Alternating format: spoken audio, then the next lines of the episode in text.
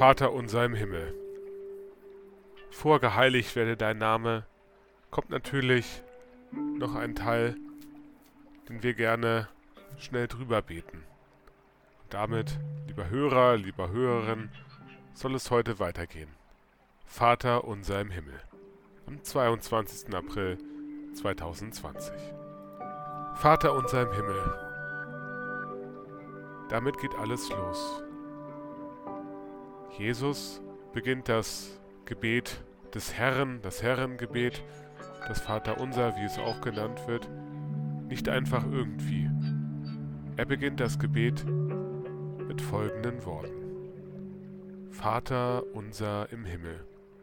Er denkt an seinen Vater, der, der ihn geschaffen hat, der, der von Anfang an bei allen Sachen dabei war, die wir Menschen gemacht haben. An den wendet sich auch Jesus.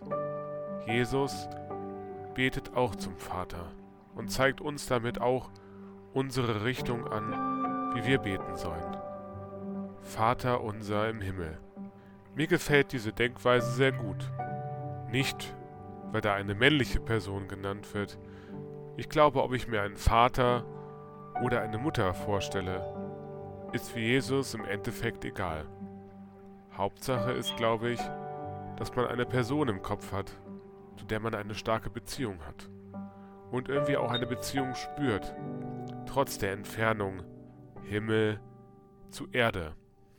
Ich weiß, dass derjenige, zu dem ich bete, nicht irgendein Gott ist, der irgendwo in den Himmeln schwebt, sondern die Anrede Vater unser im Himmel zeigt nur mir an, dass es der Gott ist, zu dem auch Abraham und Isaak und Jakob schon gebetet haben, zu dem Noah gebetet hat, zu dem auch Ruth gebetet hat, zu dem auch alle anderen Leute, die vor mir gelebt haben, gebetet haben. Einer, der Macht hat über Himmel und eben auch über Erde und über Menschen und über mich. Und trotzdem darf ich so zu ihm kommen, wie ich bin, als Mensch. Und darf zu ihm sagen, Abba oder auf Deutsch Vater, Papa, Mama. Ich darf ihn so nennen, so liebevoll nennen und ihm sogar einen Kosenamen geben. Vater, Papa. Ich darf ihn so nennen, wie ich die nennen kann, die mich geboren haben und die Ja gesagt haben zu meinem Leben. So wie Gott eben auch Ja sagt zu meinem Leben. Egal wie fehlerhaft ich bin und egal was ich anstelle, ich kann immer zu ihm kommen und zu ihm sagen, Vater unser im Himmel. Lieber Hörer, liebe Hörerin, das war der zweite Teil unserer kleinen Reihe, was uns Jesus Christus hinterlassen hat, das Vater unser. Was sagt dir, Vater unser im Himmel?